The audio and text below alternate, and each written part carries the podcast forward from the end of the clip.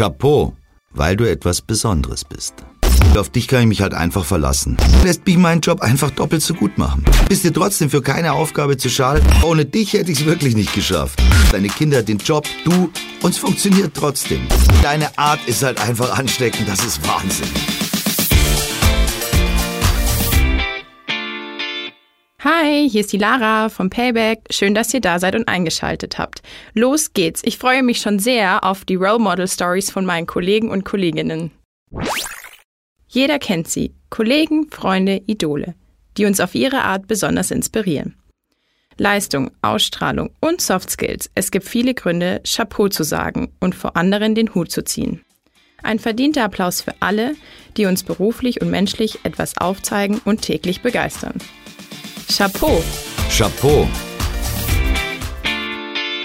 Hallo liebe Sabine, schön, dass du heute dabei bist äh, und dass ich dich mit ein paar Fragen löchern darf für den Chapeau-Podcast. Ich würde sagen, wir fangen aber erstmal an. Stell du dich doch mal kurz vor, äh, was du bei Payback machst, wie lange du schon dabei bist. Lara, vielen lieben Dank. Mein Name ist Sabine Grundmann und ich bin seit 2005 im Unternehmen. Seit 2011 bin ich bei Finance und die längste Zeit davon habe ich die Reisekosten bearbeitet. Das war lange Jahre mein Baby. Und bis ich vor drei Jahren ins etwas ernstere Fach gewechselt habe und Buchhalterin geworden bin. Warum bist du denn damals zu Payback gegangen oder wieso bist du noch da? ähm, es war purer Zufall, dass ich zu Payback gekommen bin. Das, ähm, ich wurde ganz einfach gefragt, ob ich Lust hätte, zu, da zu arbeiten. Ähm, dazu kann ich dann auch später noch ein bisschen was sagen.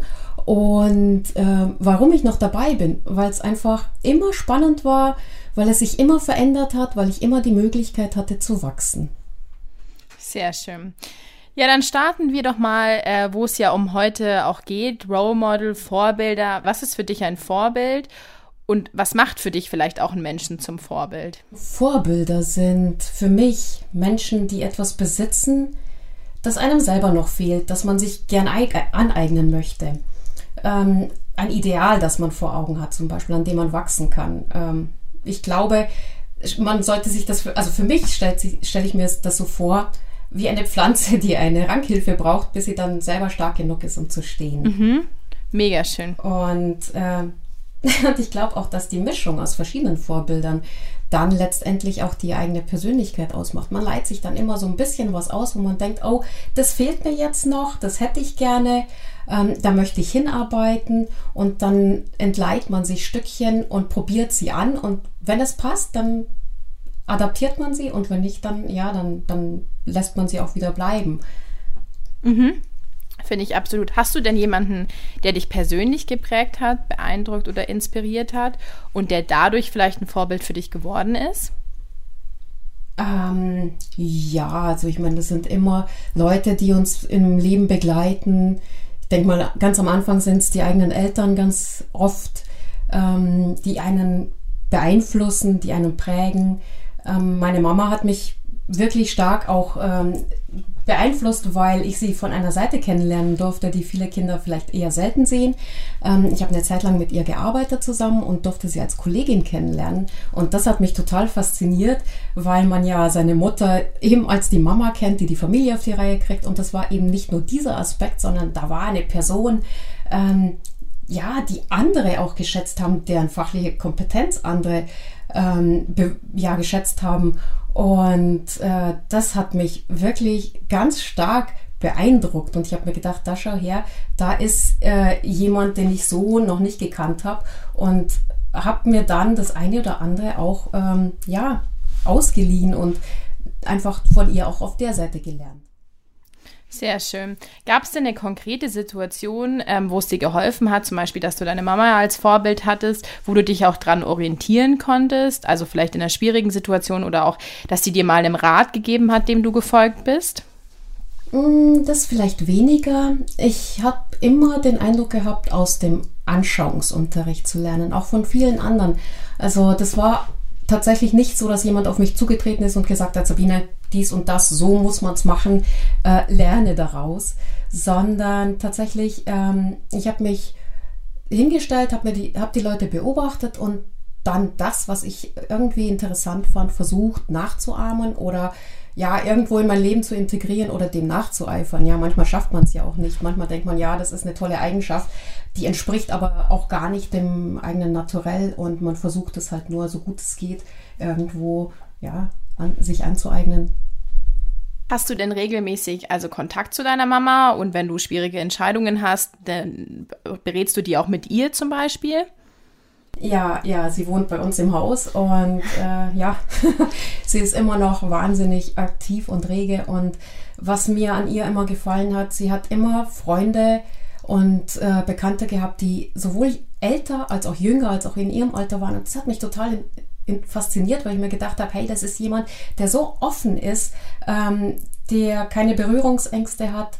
Ähm, ja, und das, das fand ich so cool, dass es nicht nur Ältere sind, die, an denen man sich orientiert, sondern zum Teil auch jüngere. Und ich glaube, also wir haben sehr viel, auch jetzt im Unternehmen geht es um Diversity, um ähm, ja, Lernen auch von anderen, Feedback und so weiter. Und ich habe mich auch im Vorfeld gefragt, ja, Vorbilder, sind das immer nur Leute, die älter sind oder können es auch jüngere sein? Und ich glaube, das ist auch sehr interessant. Es geht nicht nur um Frau und Mann, um die Geschlechter, an denen man sich orientiert, sondern tatsächlich, man kann auch von Jüngeren lernen. Das finde ich auch ziemlich einen, einen interessanten Aspekt. Absolut, absolut. Ähm, so wie du jetzt schon voll viel von deiner Mama erzählt hast und so und die Kollegin, die dich ja auch ähm, vorgeschlagen hatte, hast du, du hast ja auch relativ viel schon von ihr übernommen, von dem, was du jetzt sagst, weil so würde ich dich zum Beispiel jetzt als Kollegin wahrnehmen. Okay. Mission also accomplished. wirklich? ja. ähm, was sind denn für dich drei Eigenschaften, die ein Role Model haben soll oder vielleicht auch die, die deine Mama für dich auszeichnet? Mm, Offenheit, Integrität, Freundlichkeit und Humor. und die zwei hast du ja besonders ausgeprägt, oder? Die letzten beiden. Oh, ich hoffe es. Also ja, ich denke mal, man kann nur versuchen, authentisch zu sein und so zu sein, wie man wirklich ist. Alles andere würde ja aufgesetzt wirken. Und äh, ja, die anderen müssen damit leben. Das stimmt, ja.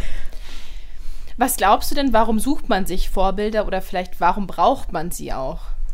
Ähm, ich glaube, man sucht immer im Leben etwas, um daran zu wachsen, um ein, irgendeinen Baustein in sein Leben zu integrieren, wo man einen Eindruck hat, das fehlt mir noch. Ähm, also ich glaube, dass die meisten Leute mehr oder weniger reflektiert Dinge annehmen und versuchen eben sich zu entwickeln, vielleicht auch unbewusst. Und deswegen brauchen wir Vorbilder, an denen wir uns orientieren. Und es wechselt, denke ich mal, im Leben. Es, mal ist es der eine, mal ist es der andere, mal kommt ein Aspekt stärker äh, zum Vorschein.